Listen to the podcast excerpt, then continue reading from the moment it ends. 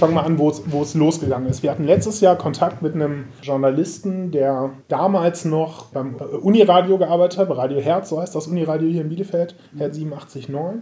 Und der hat ähm, für, mit, für, für, seine Playstation irgendein Computerspiel reviewed. Ähm, Call of Duty, schlag mich tot, welche Variante, gibt es irgendwie zehn Varianten von. Und wunderte sich auf einmal beim Spielen dieses Spiels im Multiplayer, dass er irgendwie tausend Leute gehört hat in, in, seinem, in seinen Kopfhörern. Und dann hat er gemerkt, dass die Leute auch auf ihn reagieren. Warum? Die PlayStation 5, die Controller haben ein eingebautes Mikrofon und das ist standardmäßig an. Das musst du wissen. Denn ähm, das Ding hat auch so eine Indikatorleuchte, aber da ist es so wie beim Radio, wenn das Ding an ist, ist es aus und wenn das Ding aus ist, ist es an. Oder ist es beim Radio auch so? Bei uns ist es andersrum. Also wenn es Licht leuchtet, ist es an. Genau, davon gehst du aus. Was auch völlig logisch ist. Es ist etwas eingeschaltet, die Leuchte leuchtet. Beim Mikrofon ist es, bei diesem PlayStation Controller ist es genau anders. Das ist eine Warnleuchte, die sagt, dass das Mikrofon aus ist. Das checkt aber keiner. Das heißt, du hast äh, ganz oft dein Mikrofon an, ohne es zu merken. Und dann hat er echt krasse Sachen aufgenommen einfach. Und hat dann halt also wirklich hochgradig private Unterhaltung aus, aus Wohnzimmern mitgekriegt und dann halt einfach mal probeweise so ein paar Sachen, also als zur Beweisführung aufgenommen. Ne? Sowas wie, ja, Papa spielt jetzt noch eine Runde, dann gehe ich mit dir äh, spielen. Und äh, irgendwie so Sachen, die auf jeden Fall nicht dafür geeignet sind, irgendwo bei Call of Duty im Multiplayer gestreamt zu werden. Und dann sind, haben wir, kamen da hier hin. So, und sagte so, wie seht ihr, äh, seht ihr das? Und dann haben wir das erstmal versucht, technisch nachzuvollziehen. Es ist tatsächlich so, dass man dieses Mikrofon grundsätzlich, kann man der PlayStation 5 abgewöhnen, dieses Mikrofon standardmäßig anzumachen. Dafür musst du aber an drei verschiedenen Stellen ganz tief in die Menüs rein und drei Sachen gleichzeitig ausmachen, damit du wirklich sicherstellen kannst, dass es nicht mehr aufnimmt. Und sobald du einen neuen User anlegst, also zum Beispiel du bist ein Vater, legst für dein Kind einen neuen Account an, musst du das ganze Zeug wieder von vorne machen, weil Default ist wieder, das Mikrofon ist auf jeden Fall an. Mhm. So. Und, damit es noch komplizierter wird, für jedes einzelne Spiel musst du es dann eigentlich auch nochmal sagen. Also wenn das Spiel der PlayStation sagt, nee, ich möchte aber, dass das Mikrofon an ist, dann werden diese Sachen auch überschrieben. Also es ist völlig irre. So, und äh, dazu haben wir dann einen Beitrag gemeinsam geschrieben, irgendwie, war dann auch beim WDR im Fernsehen und so weiter und so fort. Das Problem ist natürlich, und da sind wir dann jetzt so langsam bei dem Kernthema, dass die Gaming-Community, ich nenne sie mal so, in Deutschland super empfindlich geworden ist, wenn jemand ihr Hobby kritisiert. Das ist damals schon, schon seit diesem Amoklauf in Erfurt, Anfang der 2000er, irgendwie ist das schon so. Die Leute werden, die ganzen Zocker werden mit ihrem Hobby als Killerspielspieler irgendwie durch die Presse getrieben, alle paar Jahre taucht das wieder auf, aus welchen Gründen auch immer. Und sobald du irgendwas Kritisches äußerst, selbst weil das, also wir wollen ja nicht, dass die Leute aufhören zu zocken, wir wollen, dass Sony in ihrer Firmware von der PlayStation einfach einstellt, dass das Mikrofon default aus ist. Und dann ist die Sache erledigt. Aber die spannende Frage ist eigentlich, warum programmieren sie es genau so rum? Na, weil sie Bock haben, dass das Mikrofon an ist. In den AGB von Sony steht drin, dass sie diese Sachen aufnehmen und zu Trainingszwecken benutzen. Also so eine ganz allgemeine Floskel, wo du und ich wahrscheinlich jetzt gleichzeitig als erstes dran gedacht haben, ist KI-Training. Ja. Ähm, also aktuelles Thema. So, genau. Das, ja. ähm, und ähm, das, sowas wird das sein.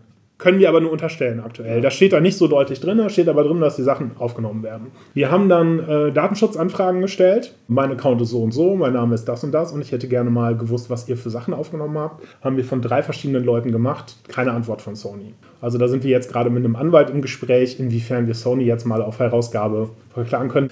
So, da waren wir ganz schnell in diesem ähm, Gaming-Bereich und dann haben wir mal geschaut, was da eigentlich noch so läuft. Also Konstantin und ich zocken privat auch relativ viel und äh, dann bist du ganz schnell bei dem Thema datensparsames Zocken. Kannst du das heutzutage noch? Konsole spielen kannst du eigentlich nicht, ohne dass du dich relativ äh, nackt machst mittlerweile. Also für die Xbox brauchst du einen Microsoft-Account. Ich habe das letztens mal probiert, mir mit einer Fake-Mail-Adresse einen Microsoft-Account zu machen. Ähm, das funktioniert gar nicht mehr, weil der checkt auch deine Wohnadresse parallel und so weiter und so fort. Also die machen so eine Plausibilitätsprüfung und da musst du schon tief reingehen, ähm, ähm, damit du das irgendwie noch gefaked kriegst. Äh, spätestens wenn du bezahlen willst oder so. Selbst mit so Bezahlkarten musst du dich registrieren gibt ja diese Prepaid-Karten in den Supermarktkassen, habe ich gedacht, ah, das könnte was sein. Hab selber ausprobiert. Nein, selbst da musst du dich registrieren, total irre. Welche so. Daten umfasst das dann? Also klar, Wohnort ist jetzt schon irgendwie so eine Sache. Ja, also mindestens das, was auf so einer deutschen Rechnung draufstehen muss, ist dann komplett der Datensatz. Ne? Äh, Microsoft selber will noch dein Geburtsdatum wissen, wegen ähm, ähm, ab 18 Titeln. Ähm, dafür sind, dazu sind die aber wiederum auch verpflichtet. Wobei ähm, das Geburtsjahr reichen könnte. Äh, wobei man auch nur das Geburtsjahr abrufen könnte, absolut, ganz genau. Das sind so Sachen, also Datenspeisamkeit ist bei Konsole echt ein Problem. Bei den PC-Gamern ist es, naja gut, wenn dein Rechner erstmal ein Windows-Betriebssystem hat, bist du eigentlich schon raus. Gaming of Linux war dann so der nächste Schritt. Lass uns mal einen Artikel über, über Linux Gaming schreiben. Mittlerweile ist das ganz geil. Also viele von auch Jan, der hier gerade durchgerauscht ist, die zocken mittlerweile wirklich auf Linux ähm, sehr vernünftig. Steam ist da ganz ähm, vorne mit dabei. Aber dann ist ja wieder ein Steam-Account im Spiel. Absolut, dann brauchst du einen Steam-Account. Wobei die, der noch relativ datensparsam ist. Aber genau das, sowas zu bewerten, mal eine Auflistung zu machen, wie kannst du es machen? Also spurlos geht nicht mehr. Ähm, aber so äh, spurenarm wie möglich. Das wäre sowas, was ich mir als Information ähm, ganz wertvoll vorstelle.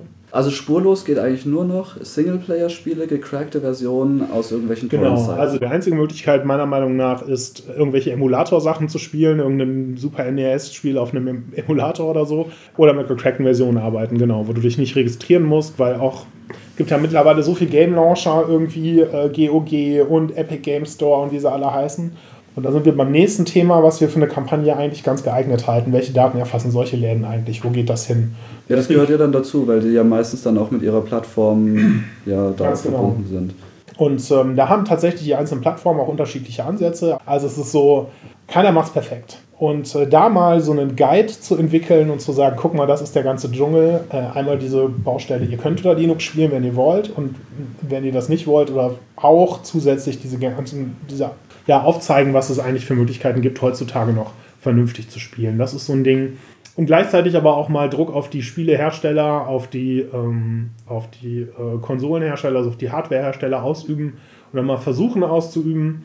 Thema Online-Zwang zum Beispiel, Singleplayer-Spiele, zu denen du trotzdem online sein musst und solche Sachen. Das wird immer größerer Standard. Den meisten Gamern ist es egal, weil sie sind eh online, ist kein Problem.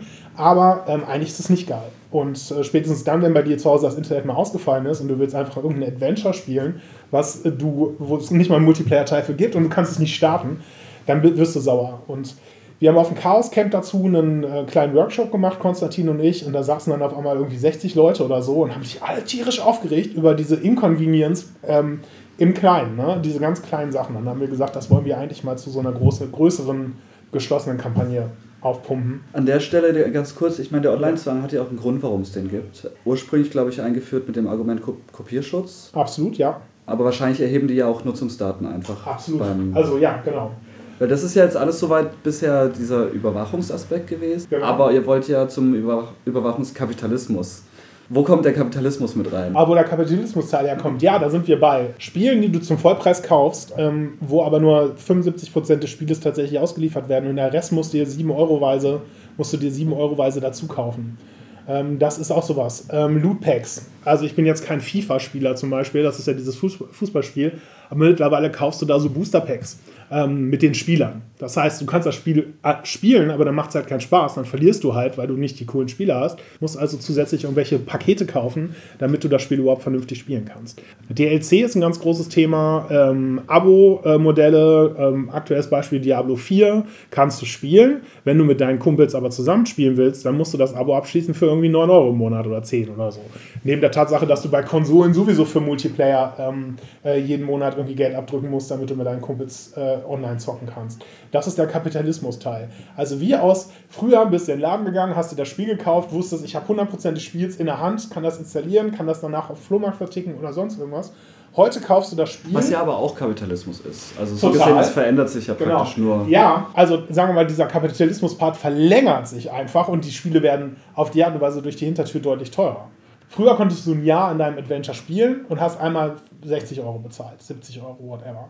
Jetzt zahlst du 70 Euro und jeden Monat noch 10 Euro, damit du das ein Jahr lang spielen kannst und das ist schon schräg. Also wenn du das willst, weil es dann Zusatzinhalte sind, die oben drauf sind, das ist ja eine andere Sache. Oftmals sind es aber wesentliche Elemente des Spiels mittlerweile, ja, ohne die du einfach nicht den vollen Spaß haben kannst, beziehungsweise du im Multiplayer oder in der Competition mit deinen Kollegen äh, online im Nachteil bist und das ist halt Mist. Was ähm, ganz spannend ist, ist, dass dieses Modell, von wegen ich verkaufe zwar das ganze Ding eigentlich, aber man muss dann Sachen freischalten, wird jetzt wiederum auf materielle Güter angewandt. Total. Bei Motorrädern ist mir das aufgefallen, weil Zero Motorcycles mit ihren elektrischen Motorrädern genau das machen. Die liefern immer selber Motorrad, aber je nachdem, was man bezahlt hat, sind verschiedene Features freigeschalten. Ja. Und dann kann man dazu kaufen, dass man auch noch Genau, BMW macht das auch. Du kaufst den neuen BMW und wenn du die Sitzheizung haben willst, die ist eingebaut. Aber wenn du die Sitzheizung freigeschaltet haben willst, kostet das Geld. Und da kannst du dann auch dich entscheiden, ob du eine große Summe auf einmal bezahlst oder ob du im Monat bestimmte Features ab, als Abo abschließt. Also die sitzt halt so nur über die Wintermonate? Ja, meine Güte, wird es bestimmt geben, so ein Winterpaket oder so, whatever. Also würde mich nicht wundern.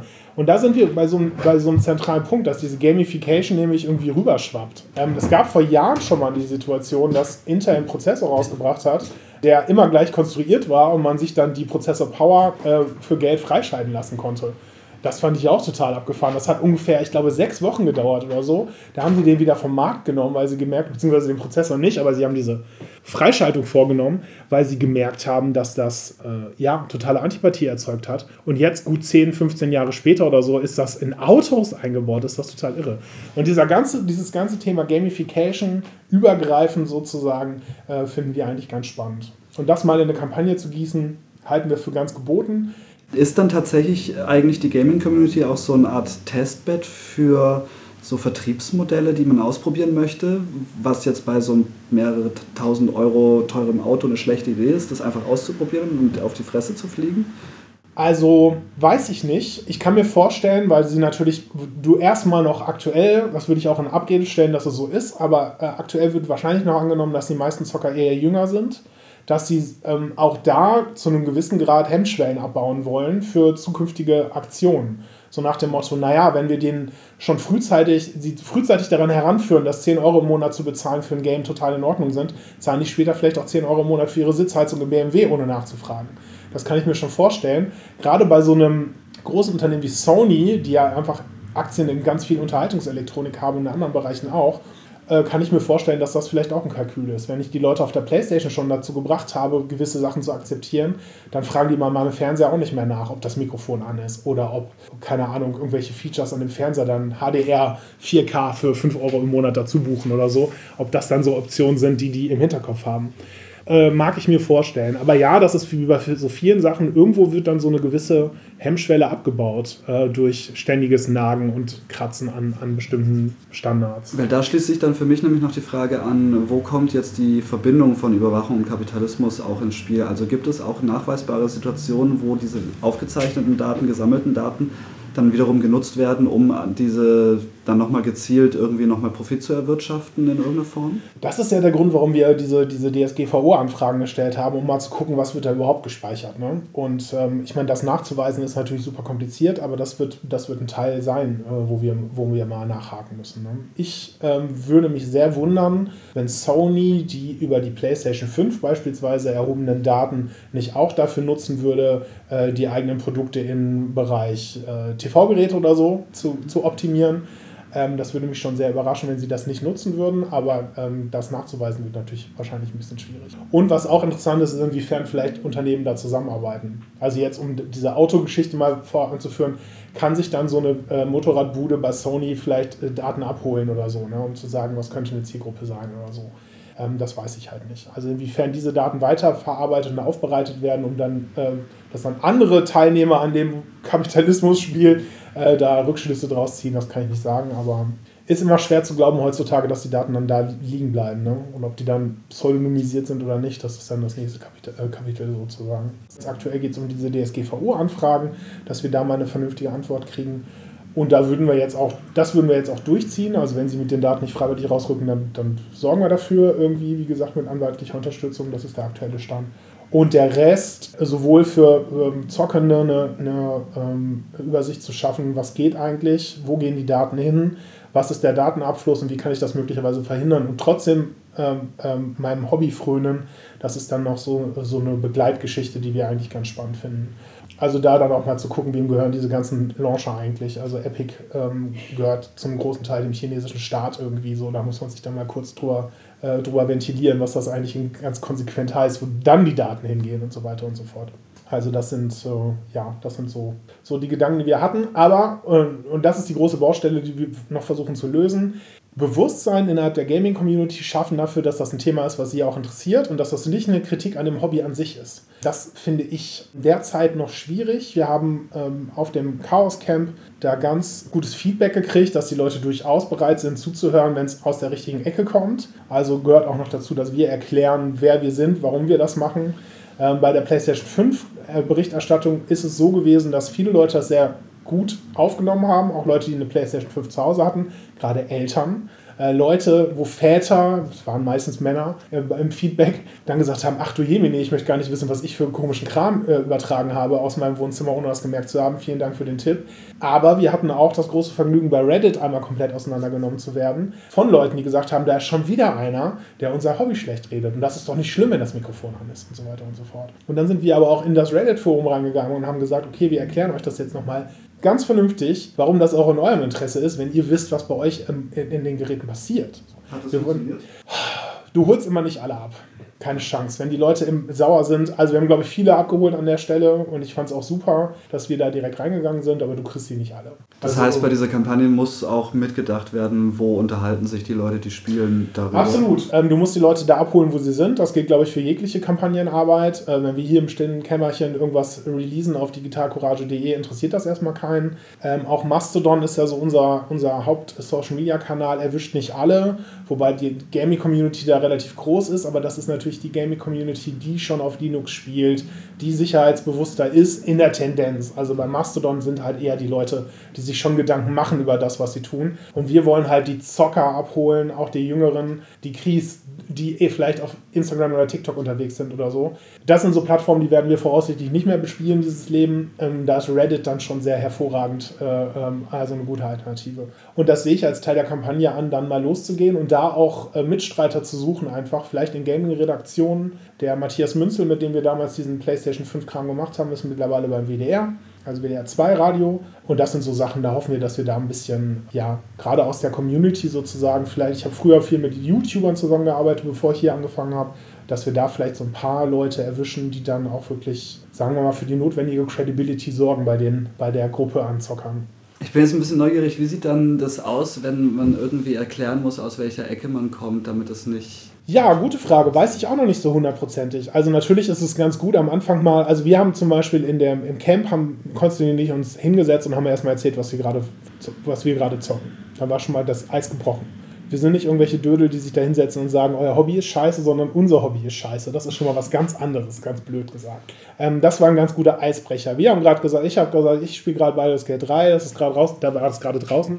Und Baldur's Gate 3 ist ein, aus mehreren Gründen ein so wunderbares Beispiel, weil es so ein Einhorn ist. Also es ist von einem, es ist von einem unabhängigen Studio entwickelt worden. Genau. Es, ist, äh, es gibt keinen Online-Zwang, es gibt keinen DLC, der bezahlt werden muss, es gibt kein Abo-Modell und so weiter und so fort. Und es wird auch über GOG vertrieben, heißt ohne Kopie Kopierschutz. Absolut. Und du kannst es unter Linux ganz hervorragend spielen, indem du bei Steam ähm, diese Linux-Unterstützung anmachst und dann läuft es 1A, weil es nicht so ressourcenhungrig ist wie andere Spiele. Also es ist ein relativ gutes, gutes Beispiel von vorne bis hinten, wie man es machen sollte. Und deswegen war das ein guter Opener. Und das wäre zum Beispiel auch eine Idee mal. Die sitzen ja in Belgien, das Entwicklerstudio, mit denen mal zu sprechen und zu sagen, ey, äh, keine Ahnung, haut mal ein Testimonial raus oder sowas. Sowas stelle ich mir vor, wenn es um die Ansprache von den Gamern geht. Also auch tatsächlich mit Positivbeispielen eigentlich arbeiten. Also das ist ja sowieso so eine Philosophie von Digitalcourage, die ähm, nicht immer drauf zu zeigen, was alles scheiße läuft, sondern lieber mal äh, sich darauf zu konzentrieren, die Leute hervorzuheben, die Sachen geil machen. Das gleiche gilt für dieses ganze YouTube-Business. Es gibt durchaus YouTuber, die das vernünftig machen und nicht in dieser ganzen